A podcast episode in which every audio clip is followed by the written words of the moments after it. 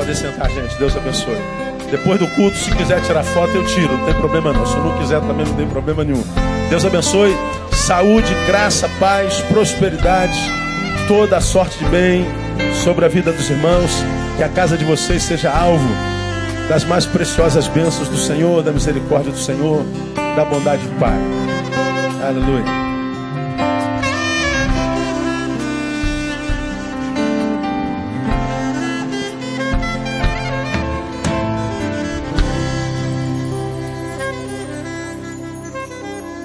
Primeiro João capítulo 2.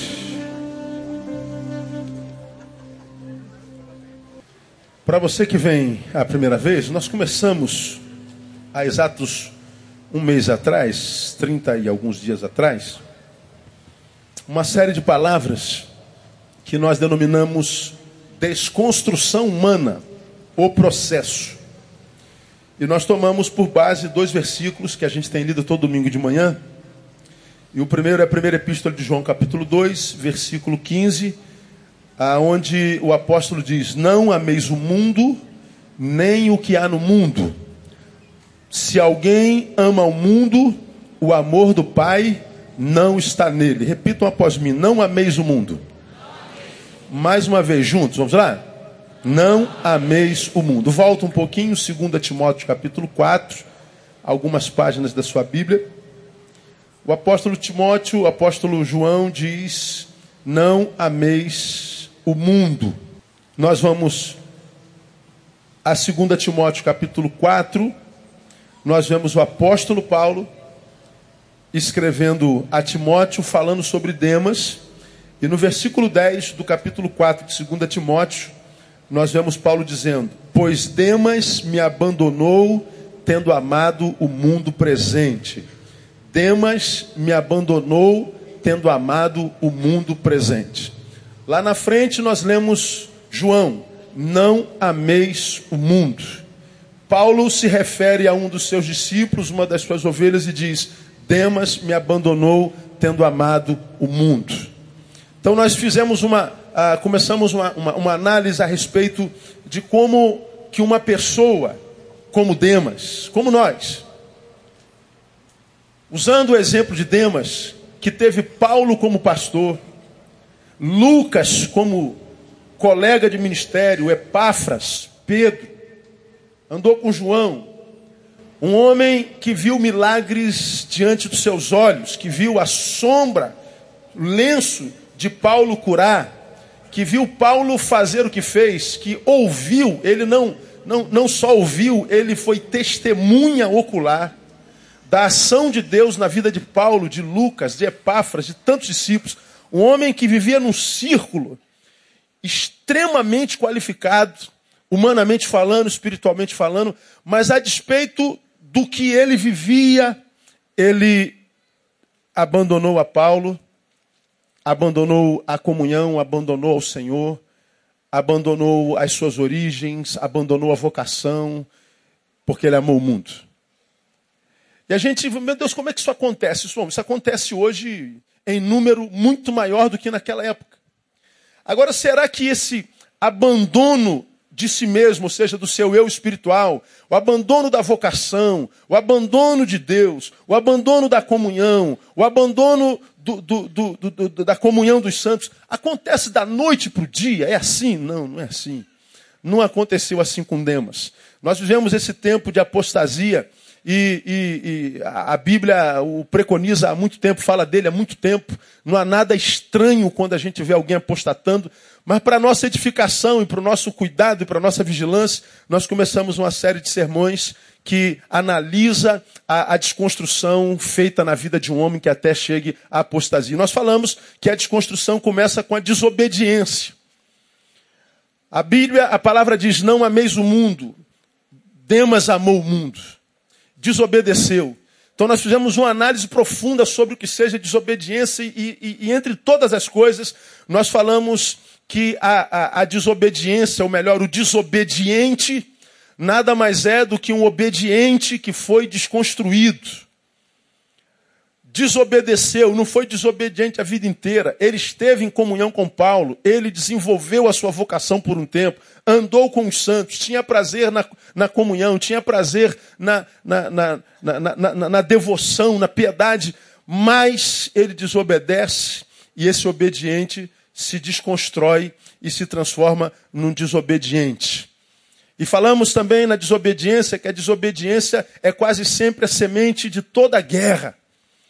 Se a guerra você pode analisar, houve desobediência. Falamos em todas as instâncias. Falamos guerra na dimensão conjugal. A Bíblia diz: marido, amem suas mulheres. Mulheres, submetam-se aos seus maridos. O marido não ama, desobedece a palavra. A mulher não se submete, desobedece a palavra. O que sobra, briga, guerra, até chegar à morte, divórcio.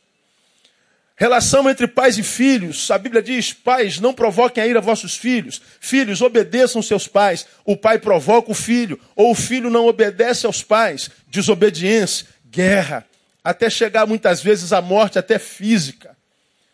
Falamos da relação patrão-empregado, que os patrões têm que tratar com zelo e com justiça aos seus empregados, e eles têm que submeter da mesma forma. Quando eles desobedecem a isso, litígio entre patrão e empregado litígio entre nações, litígio entre ovelhas e ovelhas, pastores e ovelhas. A guerra é produto da desobediência.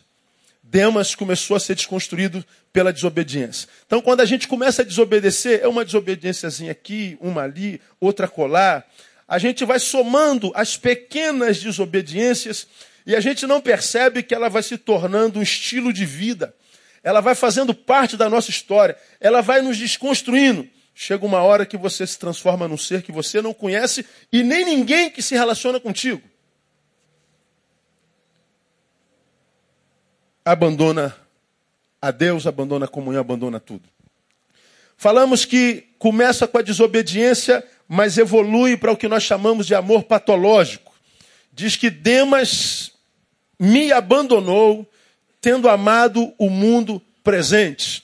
E eu chamei de amor patológico, porque o produto primeiro desse amor de Demas foi o abandono. O fruto maior do, da, do amor é a comunhão, é a bênção trocada, é o amor compartilhado. Paulo diz: Demas amou. E o primeiro fruto desse amor, o abandono. Então nós fizemos uma análise sobre o que seja amor patológico, que é já um distúrbio comportamental. Ah, as ciências humanas já trata de amores patológicos como patologia mesmo. Falamos sobre isso no nosso, no nosso sermão. Então, amor patológico é aquele que, embora sendo chamado de amor, só faz mal para a alma. Aí fizemos a análise do, do, do, do, do varão que começa a namorar uma varoa pela qual se apaixonou, mas esse amor muitas vezes não tem aprovação de ninguém, muito menos de Deus, por causa das circunstâncias. E aí, por causa do amor, muitas vezes equivocado por alguém, eu tenho que abrir mão de todos os outros amores que eu tenho na vida. Eu abro mão dos amores do pai e da mãe, abro mão do amor dos amigos que estão comigo a vida inteira, abro mão do amor do filho, abro mão do amor de Deus, abro mão. É um amor que agora a gente nutre por alguém ou alguma coisa, que porque é amor patológico, esse mesmo amor se transforma no símbolo do divórcio com todos os outros amores que eu já vivi na vida e que são importantes para nós. É um amor que no momento faz bem para a alma, mas que logo, logo fará muito mal. Ele conduz à morte. Porque ele me fez não enriquecer com ele, mas me empobrecer de tantos amores que me trouxeram até aqui. Então nós falamos, você que está começando um grande amor, seja com trabalho, seja com a menina, com o menino, com um projeto, com o teu carro, com a tua casa, com a noite, com o álcool, com a droga. Se esse amor que te faz bem agora está te fazendo ter que se divorciar de amores que te trouxeram até aqui, ah, abra bem os teus olhos. Porque a Bíblia está dizendo, você talvez venha se arrepender amargamente. Amor patológico. Falamos sobre isso dois domingos é, é, de forma bem, bem, bem, bem profunda. E a desconstrução de Demas continuou, como nós falamos na quarta-feira, no domingo passado, com o desequilíbrio da consciência relacional. Desequilíbrio da consciência relacional. Ou seja, Demas perdeu noção sobre quem eram aqueles com os quais ele se relacionava. E assim ele deixa os bons em detrimento do mal. Ele deixa Paulo. Ele deixa Lucas, Pedro, João, ele deixa o colégio apostólico, ele abre mão da vocação, do chamado, ele abre mão do selo do Espírito, ele abre mão da sua essência e vai se relacionar com o mundo e com aquilo que há nele.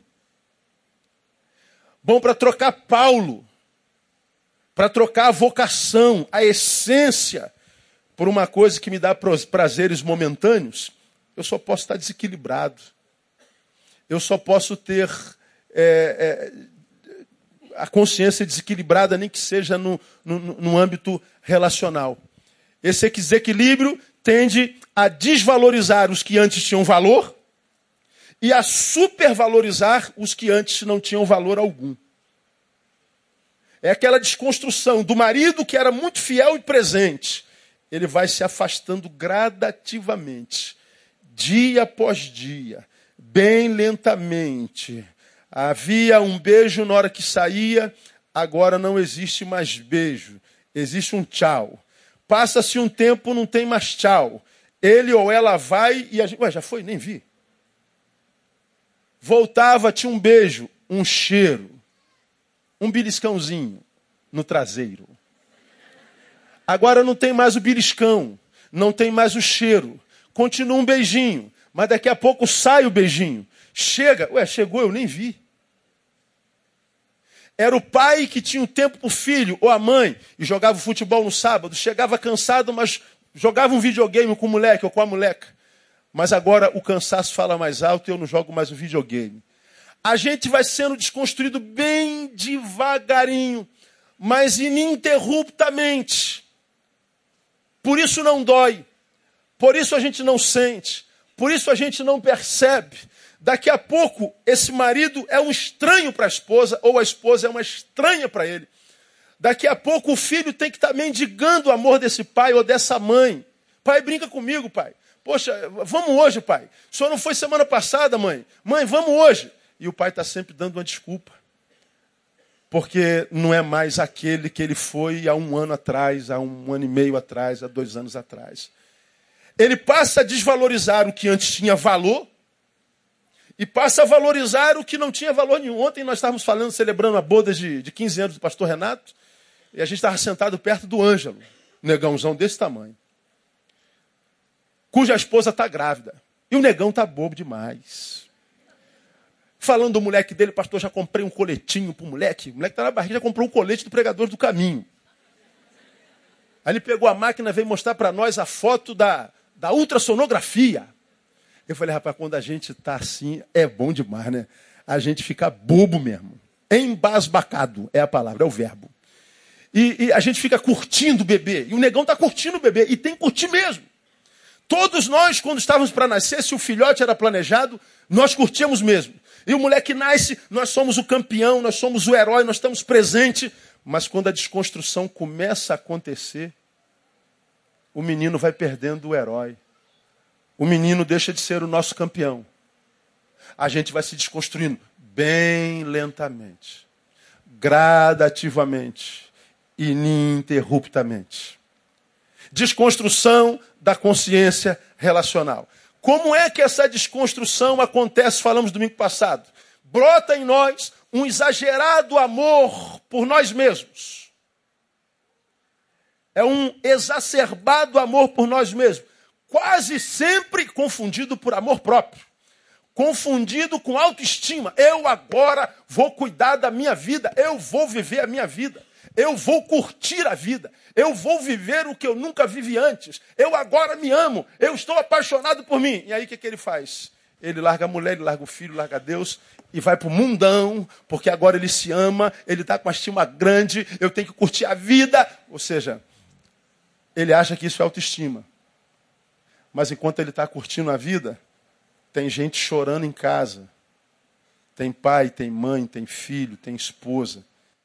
A alegria dele, que ele chama de autoestima, de maturidade, de amor próprio, só gera alegria nele, em detrimento daqueles que o amam. Isso não é amor próprio, isso é egoísmo, egoísmo exacerbado. Isso é uma doença. Isso é um, um, um eucentrismo terrível. Colocou-se no centro excluiu todos que estavam ao seu redor. É uma alegria que é produzida geralmente no corpo, nunca na mente, mas que gera tristeza, solidão, amargura em todos que estão à sua volta. Bom, está ah, aí na palavra. Saiba você que está passando por isso, que logo, logo isso que te dá prazer, passa. Que a gente envelhece. Ninguém curte zoeira a vida inteira. A gente vai envelhecendo que a gente quer silêncio. A gente vai amadurecendo, a gente não quer mais muvuca. A gente quer dois ou três no máximo. A gente vai envelhecendo, a gente não quer sair toda noite, a gente quer ficar mais em casa. E em casa é que a vida se desenvolve. Aí o que, que acontece com esse bando de moleque que acha que amadureceu, que na verdade adoeceu na relação consigo mesmo, que maltrata a família, não é orgulho para a família, abandonou a mulher com quem esteve a vida inteira, o marido com quem esteve, virou as costas para os filhos, aí amadurece. Descobre que o mundo perdeu prazer, não dá mais tesão, e não tem mais ninguém em casa com quem compartilhar a vida. Esqueceram-se que a vida, ela não se desenvolve no lugar aonde eu vou, mas é no fato de ter um lugar para o qual voltar. É nisso que a vida se desenvolve. A vida não se desenvolve nas viagens que eu faço para Cancún, para Nova York, para Bariloche. Não. É, é, é saber que eu estou aqui nesse lugar maravilhoso, mas eu tenho para quem voltar eu tenho gente me esperando. Que quando eu voltar, independente de onde eu tenha ido, ao voltar eu ouço: Seja bem-vindo, meu amor. Que bom que você voltou. É nisso que a vida se resume. É isso que faz a vida valer a pena. Então nós falamos que Demas desequilibrou-se da sua consciência relacional. Então, quando a gente tem esse conhecimento, a gente vê algumas pessoas vivendo a sua vida tão crente, tão A gente já sabe que vai acabar na, na merda. A gente já sabe. Ah, o caminho é o mesmo, como eu falei, é uma matriz. Dá no mesmo lugar, no, no buraco. Mas só que o cara está indo para o buraco, crente que amadureceu. Ele está indo para o buraco, imaginando que agora ele está amando por si mesmo. Ninguém vai atrapalhar de eu viver a minha vida. Ninguém se mete na minha vida. E você diz assim, pô, eu não conheço esse filho. Eu não conheço mais meu marido. Eu não conheço mais minha mulher. Pô, brother, eu não estou te conhecendo, cara. Nós somos criados juntos, nós somos parceiros, amigos desde moleque. Eu não estou te conhecendo. Não, agora eu vou viver a minha vida. É legal, você tem direito a isso. Agora, saiba que quando você desconstrói essa sua vida vivida nesse amor por si mesmo, desconstrói, é símbolo de divórcio com todos os outros amores, você vai acabar sozinho. Lembra que eu falei aqui e, e repeti. Nós ah, peguei o exemplo de nós paraquedistas. O paraquedista ele sobe, sobe, sobe, sobe. Lá em cima o mestre salto diz, já! E a gente sai. E aí o paraquedas abre. E na, nas alturas nós temos a sensação que estamos voando. Só quem saltou de paraquedas sabe que sentimento e sensação é aquela.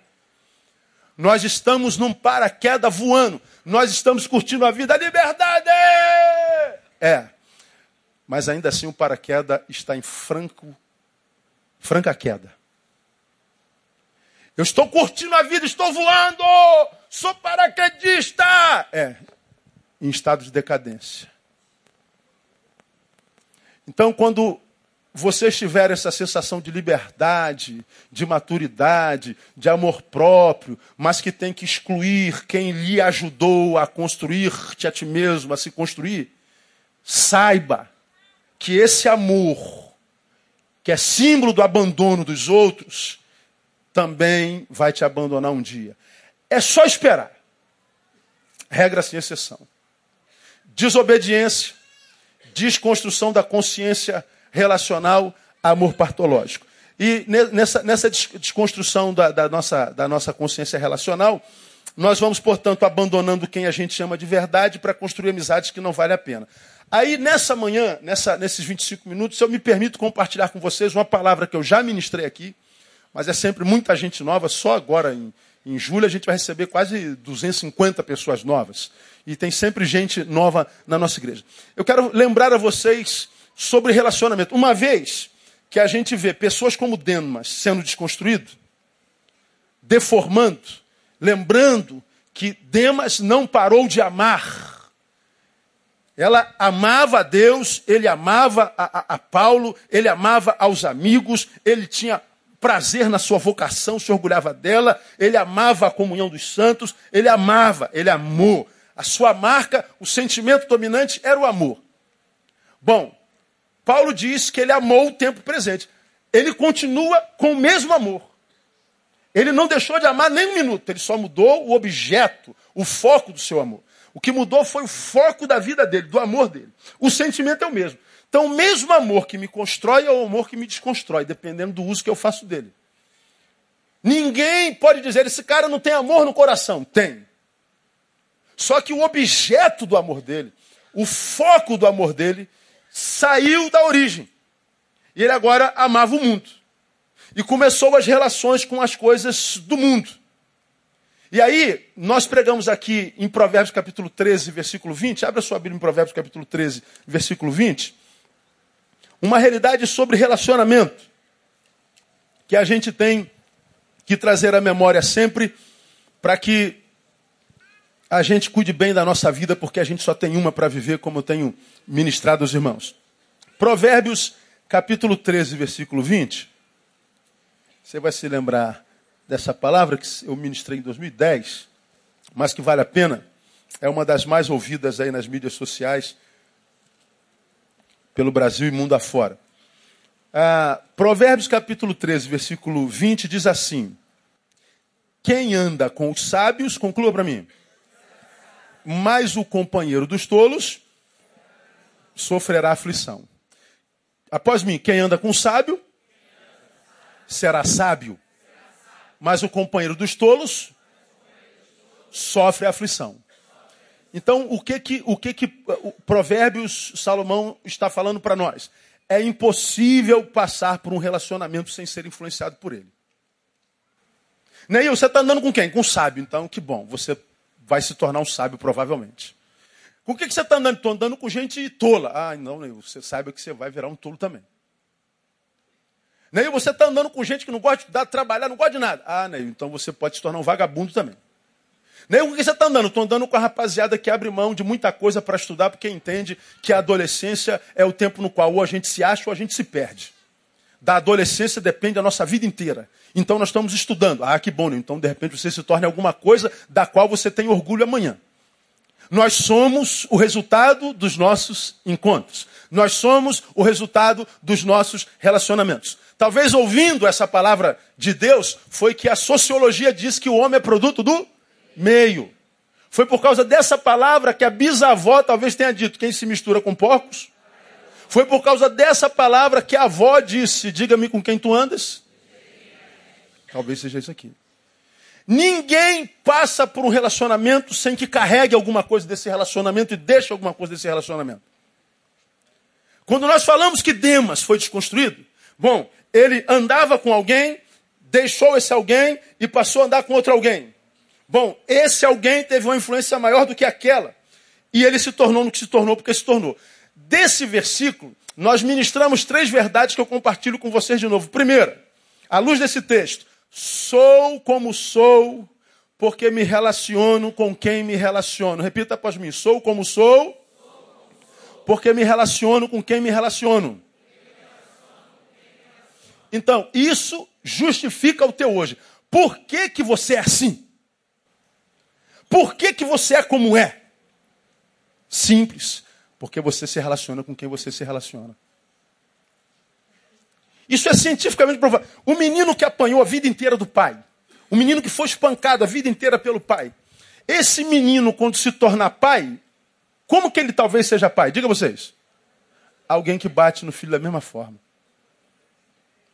Devia ser o contrário, não é? Não, eu sei o quanto dói apanhar dos pais. Meu filho nunca vai passar por isso. Bom, talvez aconteça, mas é exceção.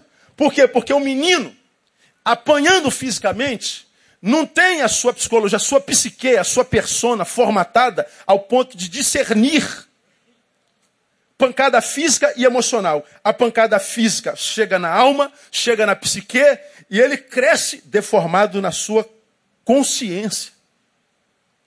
E ele passa a reproduzir a violência na mesma proporção com a qual a recebeu.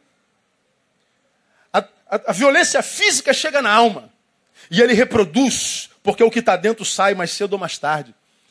Uma filha que, que nunca recebeu um abraço do pai e da mãe. Um filho que ouviu o tempo inteiro: você não vai dar em nada, moleque. Você é um, um, é um aborto da natureza. Você foi, foi, foi um erro de percurso. Você só nasceu porque a camisinha furou, miserável. Você não vale nada. Bom, esse menino, ele nasceu sendo rejeitado a vida inteira. Como vai ser a relação desse menino com as pessoas? De rejeição.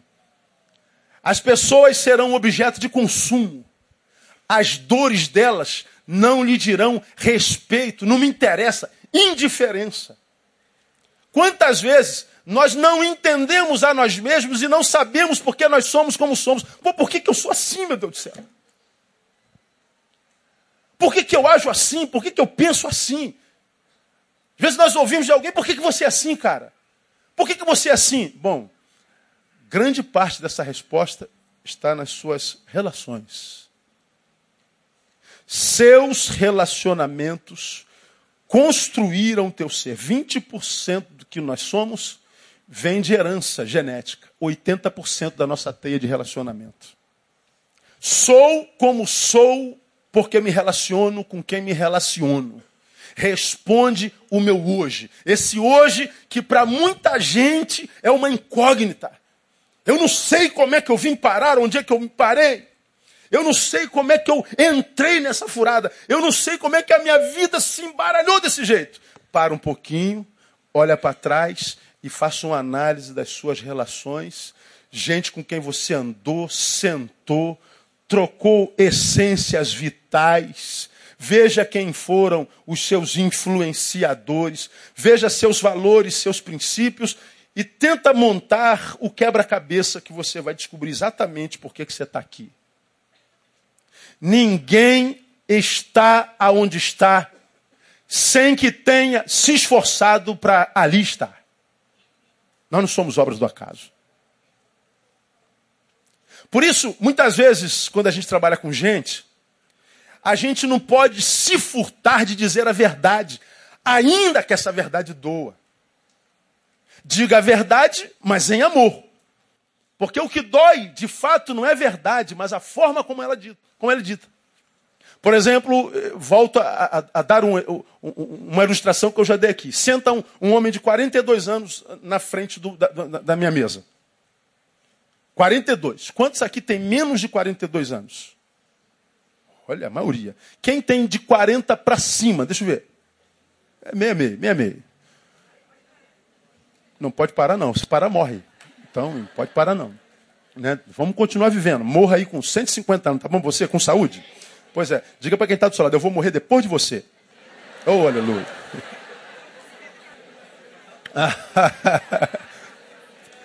Glória a Deus. O cara para na minha mesa de 42 anos, marca lá a, a, a, o atendimento e, e começa. Ah, pastor, estou muito triste com a vida, pastor, Deus não é bom, Jesus não é bom, o Espírito Santo não consola nada a igreja não tem amor, a igreja tem um monte de empresário, um monte de gente com dinheiro aí, um monte de gente que, que podia me dar um emprego, ninguém me dá emprego, ninguém dá nada, nada, ninguém empresta, todo mundo vale nada, nada. É aquilo de sempre. E a gente ouve com carinho. Quando ele acaba de falar, eu pergunto: quantos anos você tem, filho? 42, pastor. Quando você tinha 18 anos, você estava estudando o quê? Qual curso profissionalizante no Senai, no Senac, na Firjan, no Raikio Parta, você estava fazendo? Você é especialista no quê? Ô, pastor, não sabe como é que é, né? Pô, 18 anos, pastor. Pô, 18 anos, a gente quer pegar garotinha, né, pastor? É, Sérgio Malandro. Aí eu falei, pô, você estava pegando as garotinhas de 18 anos? Tá. Não fez faculdade nenhuma? Não. Não fez curso profissionalizante nenhuma? Não é técnico em nada? Você quer ser o quê? Presidente da Petrobras. Nós olhamos para o nosso presente e reclamamos, o amaldiçoamos muitas vezes, como que se isso mudasse a realidade presente. Quando na verdade nós poderíamos olhar para trás dizer assim: caramba, eu devia estar dando graças a Deus de estar onde eu estou. Porque em função do que eu não plantei, era para eu ter morrido de fome. Mas tinha um, um pai, uma mãe que você deu trabalho para ele a vida inteira, ofendeu, agrediu, mas você só está vivo por causa deles. Da avó que explorou, de um amigo que quebrou o galho. Aí eu vejo as pessoas reclamando do presente, mas sem consideração nenhuma pelo passado, nenhuma. A dor dele não é transformado em escola, para que ele então mude o futuro. O hoje, para muita gente, é uma incógnita. Agora, eu posso afirmar para você, sem medo de errar, que grande parte, a maior parte da realidade presente na qual nós estamos inseridos tem a ver com os meus relacionamentos. Com quem eu andei. Tudo que você sabe, aprendeu com alguém, foi nas suas relações. E o que sabia e deixou de saber, desaprendeu porque deixou de praticar. Por quê? Não anda mais com quem ensinou. Nós somos como somos porque nos relacionamos com quem nos relacionamos. Então, quando eu sei a resposta do meu presente e não estou satisfeito com ele, bom, eu olharia para o passado transformaria em escola e pegaria parte do tempo que eu gasto reclamando do presente e transformaria em sonho. Eu transformaria em projeto. Para quem sabe, quando amanhã chegar e virar hoje, eu não esteja com o mesmo sentimento, a mesma reclamação do meu hoje agora transformado em passado. Porque chorar a vida e dizer que todos são culpados do que eu não sou, não resolve o fato de ser o que você é. O que muda a realidade é mergulhar nela, doendo ou não. Porque só se muda a realidade mergulhando nela e tentando transformá-la com coragem. Quando Salomão diz sou como sou, porque me relaciono com quem me relaciono, ele está dizendo essa é a resposta para o teu hoje. Você está assim por causa dos teus relacionamentos. Segunda lição que a gente tira desse versículo que diz que anda com sábio será sábio, mas o companheiro dos tolos sofre danos. Se de um lado eu sou como sou porque me relaciono com quem me relaciono, segundo, deixei de ser quem eu era porque deixei de me relacionar com quem me relacionava. Repita comigo, deixei de ser quem eu era porque deixei de me relacionar com quem me relacionava. Bom, isso aqui é para quem tem saudade do passado. Porque quase que 100% quem tem um presente do qual não gosta, não curte, ele sente saudade do passado. De quem ele foi. Aí nós temos uma geração de gente nostálgica, que falta cantar a, a, aquela música daquele personagem que tinha na Praça Nossa, que já morreu, que andava com a lata na praça. Tempo bom, não volta mais. Cante. Saudade. Você que levantou a mão tem mais de 40 sabe que música é essa. Como era o nome dele? Lilico. Profeta Lilico. Aí. Tempo bom, não volta. É verdade. Aquele tempo não, mas a bondade dele pode vir. Aí nós vemos, irmãos, esse choque de geração que acontece na igreja. O velho diz assim: já não se faz igreja como antigamente. Claro, não faz igreja mais para antigamente. Já não se fazem pastores, como, claro, não se faz pastor para antigamente, faz pastor para hoje. Não dá para a gente ter uma igreja onde só o velho se sinta bem. Porque senão seu neto vai para o inferno, irmã. Ô velho. Seu neto tem que se sentir bem na igreja. E se o velho não se alegra com o neto feliz na igreja, o velho está na hora de morrer. Choque de gerações. Tem um anúncio que está passando na televisão que eu achei brilhante. Tem um velho sentado à mesa, vocês já viram? Com os netos. Na minha época não tinha nada disso, essas tecnologias. Na minha época não tinha essas músicas. Na minha época não tinha. Aí depois assim, minha época era uma droga, mano. Gostei daquele comercial. A minha época era uma droga. Pois é, o que que quem olha para o passado diz assim, é, é, aquilo que era tempo, essa época não vai nada. Ah, aquele tempo, é, alguém que está dizendo assim, ó, é aquela época é a época que eu fui feliz. Essa época é uma época na qual eu não me adaptei. Eu estou com saudade do meu passado. Bom, a resposta para quem tem saudade do passado é você deixou de ser quem era, porque você deixou de se relacionar com muita gente com quem você se relacionava. E por que, que a gente deixa gente boa pelo caminho? Porque a gente, como Demas, adoece na consciência relacional, não consegue dar valor ao que eles são na nossa vida, nós os abandonamos e começamos a construir amizades que não passam de passatempo. Ah, pastor, eu gosto tanto de estar com essa gente, que essa gente me faz rir a beça. Eu pastor, a nem vejo tempo passar. Essa gente, eles são muito animados, pastor. nem vejo tempo passar. Então é passatempo, joga dama, irmão. Joga totó. É só passatempo? Você acha que um bom relacionamento é que te faz passar o tempo rápido? Você acha que um bom relacionamento é só faz a gente rir? Vai, vai contrata o Rogério o Bronson, leva para casa, que eles são palhaços. E vão fazer você rir. Agora, quando é que um relacionamento, irmãos, é benção? Não é porque o tempo passou rápido. É porque o tempo pode ter até passado rápido, mas depois que ele passou, me tornei uma pessoa melhor. Porque hoje houve investimento. Eu aprendi alguma coisa nessa relação. Eu sentei à mesa e conversei com eles, mas eu não só enchi a cara, dei gargalhada, contei piada. Não, não. Eu saí reflexivo pelo que ele disse, pelo testemunho dele, pela história de vida dele. Cara, esse cara tem uma história para contar. Esse homem, essa mulher, esse menino, essa menina tem uma história de superação. Há um negócio diferente nele. Que legal. E a gente tem vontade de estar junto de novo. Porque a gente está diante de um campeão que talvez ainda não tenha chegado lá, mas já está a caminho. Não tem troféu para erguer e dele se gabar, mas é alguém que já não está onde começou. Não tem aparência para impressionar ninguém, mas tem uma essência que só é vista por quem tem visão. Aí nós nos encontramos com uma geração de gente infeliz, olhando para o passado. Que saudade daquele tempo, pastor. Que saudade daquela imagem que eu tinha, daquele povo que eu tinha, daquela igreja que eu tinha. E acha isso uma virtude, porque eu estou sendo fiel ao meu passado. Que bonito, né, irmão? Só que não é para lá que a gente está indo. A gente está indo para lá. E quem vai para lá, olhando para o passado, vai muito devagar porque está indo de costas. Não tem percepção. Não percebe com visão de águia, de estadista, indo além do seu tempo. Não, ele está preso ao passado.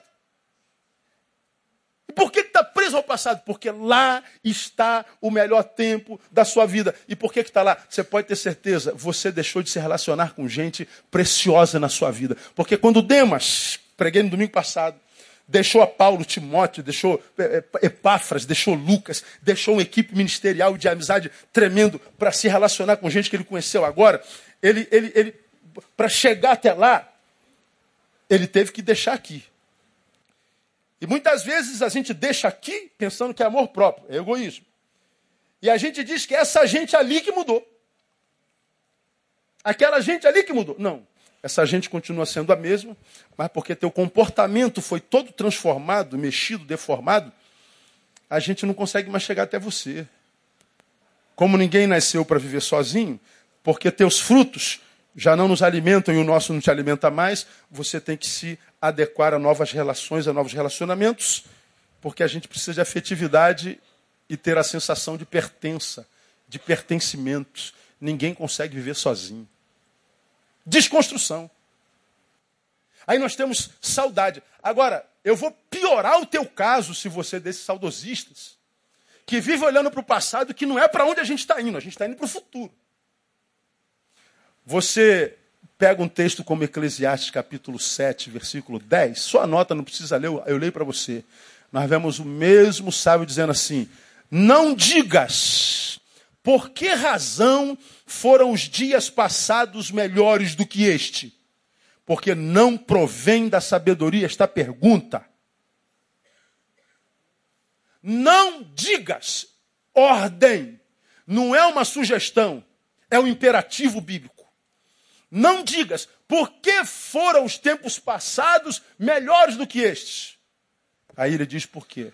Porque não provém da sabedoria essa palavra. Sabe o que, a Bíblia está dizendo? Vamos, vamos trazer para o carioquês, bem contemporâneo. Não diga que o passado é o melhor tempo, porque isso é burrice. O melhor tempo é aquele que a gente tem. E qual é o tempo que a gente tem? Não, nós temos o agora. Por que, que teu agora não é o melhor tempo? Porque o passado é. Não, não existe presente ruim. Existe gente incompetente para vivê-lo. Diga assim, ai. É isso aí mesmo. Ô miserável, quando você botar no Facebook, bota Neil Barreto, por favor. Não diga que é seu não. A palavra diz: não digas que é o passado não provém da sabedoria. Burrice, Neil. O melhor tempo é o que você tem, você tem o agora. Pega esse agora e vive com inteligência, não desperdiça. Lembra que você é cristão. Você não vai ter outra vida para voltar como nós pregamos no passado. A, a, a, tem uma simpatia enorme pela reencarnação. Queria que tivesse na Bíblia, queria poder acreditar nisso. Imagina, eu nasci, morri sem ter vivido. Fui um feliz, miserável, desgraçado. Não tem problema, vou voltar de novo. Oh, glória a Deus. Outra oportunidade. Quem me dera, irmão. Ah, pastor, mas só pode voltar uma minhoca. Não tem problema. Se eu for uma minhoca boa, eu volto um coelho na outra. E se eu for um coelho bom, eu volto ser humano de novo. E você feliz. Eu vou ter outra chance. Quem dera! Mas na palavra que a gente crê está escrito: aos homens está ordenado morrer. Depois disso, juízo. Então o tempo de ser feliz é agora. Catuca alguém e diz: ó, não perde mais tempo, não, irmão. Não, não perde mais tempo com bobagem, não. Sou como sou porque me relaciono com quem me relaciono. Deixei de ser quem eu era porque deixei de me relacionar com, com quem me relacionava. Por último, para a gente terminar, só serei quem quero ser quando me relacionar com pessoas diferentes das quais me relaciono. Vamos após mim, só serei quem quero ser quando me relacionar com pessoas diferentes das quais me relaciono hoje. Então, isso é para quem ainda sonha com o futuro. Pastor, eu, eu, eu não estou legal. Eu sou esse aí que achava que no passado estava melhor tempo. Não, não. Eu, eu não estou legal e, e, quero estar bem. Pois bem, se você chegou aqui por causa das suas relações, se você está aqui por causa das suas relações, se você quer melhorar, você vai ter que trocar de relações. Ou seja, vai ter que aprender a perder gente. Perder gente significa dizer que muitas vezes vai ter que passar por um período de solidão. Vai ter que aprender a viver na solitude e curtir a sua própria companhia. Por que, que a solidão é um fantasma? Fantasma para quase todo ser humano, porque ele não curte a sua própria companhia. Estar longe de alguém é estar comigo mesmo. Pelo amor de Deus, pastor, o sangue de Jesus tem poder. So, solidão não. Comigo não dá, eu não me aguento. Pois é. Sonha com o futuro? Sonho. Pois bem, você vai ter que, caminhando para o futuro, medir com muita sabedoria e discernimento com quem você senta. Você pode se relacionar. Bom dia, boa tarde, tudo bem? A paz do Senhor. Oi, como vai? Tchau, fica com Deus. Com outros você pode sentar, trocar a mesa. Há outros que a gente pode levar até em casa. São níveis de relacionamento. Fale com todo mundo. Cumprimente todo mundo. Mas não compartilhe a tua interioridade com qualquer um. Porque a maior riqueza que nós temos não é o dinheiro que está na conta bancária, mas a história que está dentro de nós nossos sonhos. E você compartilha com muitas vezes gente que é ladrão de sonhos, ladrão de unção, gente que sofre com a tua alegria, gente que não ama você, ama o que você tem, o prestígio que você pode dar. Então nós temos que aprender a perder gente. Mas, pastor, se é amigo e se precisar de ajuda, corre lá e salva. Mas uma coisa é ser com Ele. Toda desconstrução, irmão, acontece por causa de relacionamento.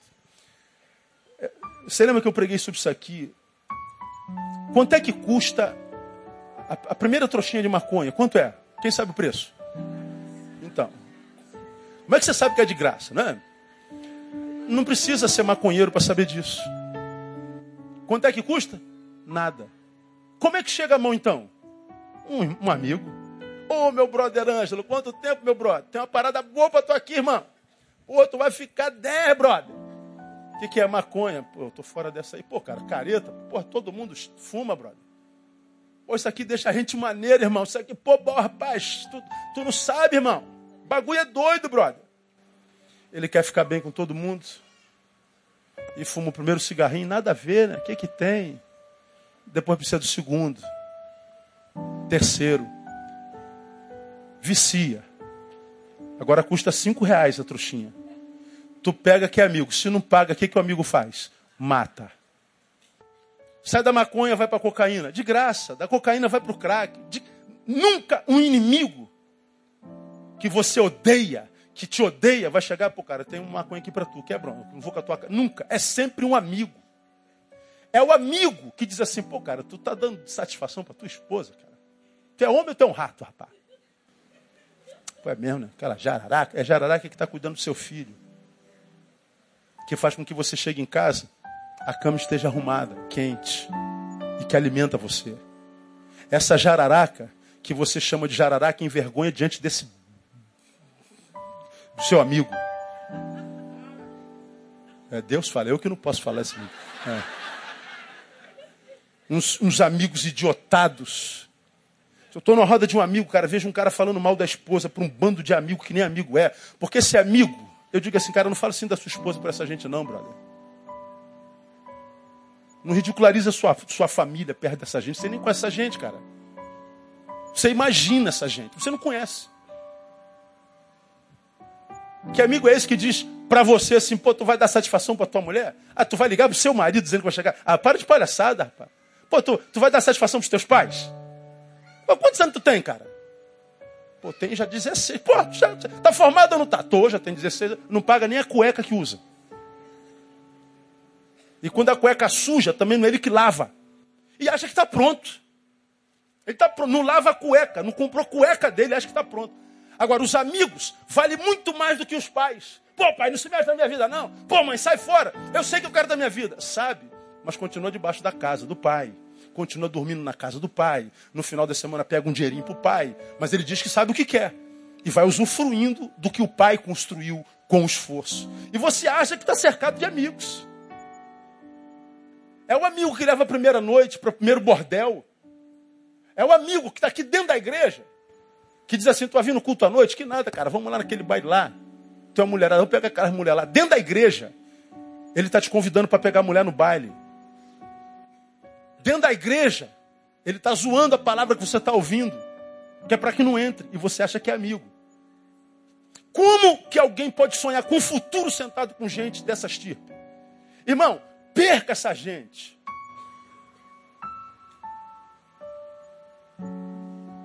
Esteja lá se houver necessidade. Ajude, socorra. Mas não faz dele alguém com quem você é. No máximo com quem você está, de vez em quando. Mas ser com ele. Ah, não. Irmãos, é, eu sei que muitos de vocês têm muita admiração pelo pastor Neil. Eu louvo a Deus pela, pelo amor que vocês me, me imprimem, me dedicam. Mas eu digo a você com, com, com todo, todo, todo, todo, toda a sinceridade do meu coração. Eu tenho maior orgulho de ser o que sou e como sou. Agora eu sei como que a gente chegou onde está e como é. Eu sei com quem eu sentei. Eu soube durante todo, desde garoto, assim, ó, eu não quero mais saber desse, dessa. Eu sempre, eu, eu, sempre gostei da área humana, por isso eu estudei a área humana, me especializei na área humana. Não precisa ser especialista da área humana. Eu sempre trabalho com o que eu chamo, vocês já me ouviram falar muitas vezes com a meta-história, não com a história. A história é o convite. Pô, parece legal. Mas deixa eu ver a meta. O que está por trás desse convite? Qual a intenção desse convite? No que pode vir a dar o convite? Aí eu analisava a meta, a história por trás da história. embora o convite parecia bom, o fim dele podia dar em morte. Eu dispenso o convite. Muito obrigado, brother. Obrigado por ter lembrado de mim. Deus te abençoe. Estou fora.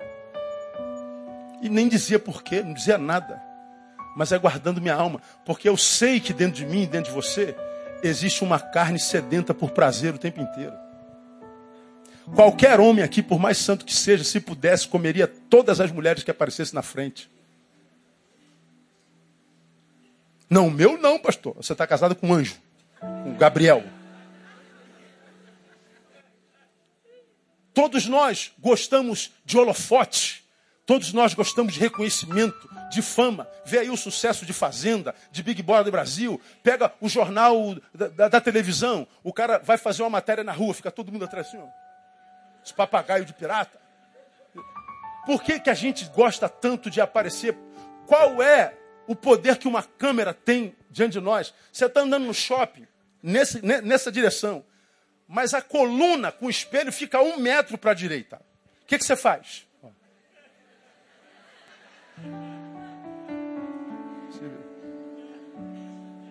É assim ou não é? Por que, que a imagem é importante? Porque ela faz bem para a gente.